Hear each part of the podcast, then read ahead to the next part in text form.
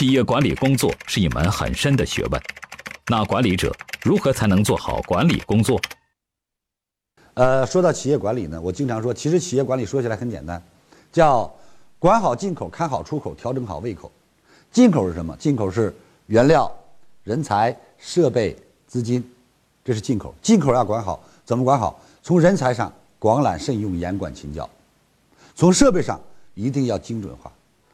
没有好设备就做不出好产品。从原料上一定要 A 级的原料，只有 A 级的原料才能生产 A 级的产品。巧媳妇难为无米之炊。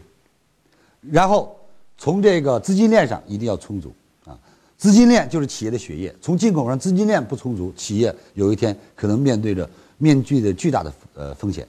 那么什么叫出口？出口是什么？是成品，是销售，啊，是服务。所以在出口上保质保量，出口上。销路畅通，出口上能够做到建档立案、严格跟踪；胃口上就是人机料化环五大要素，管理组织的架构、责权利的分清、监督执行的落实，到最后企业激励机制的建设，啊，企业文化导入，建立企业文化信仰。我想管理总结起来，把这三点做好，企业的管理应该不再成问题。那么，作为企业家，在企业管理以外，就是要把战略的问题考虑好。谢谢。听完李强老师的分享，有收获，请分享到您的朋友圈，让更多的朋友受益。我是李强老师助理谢慧聪。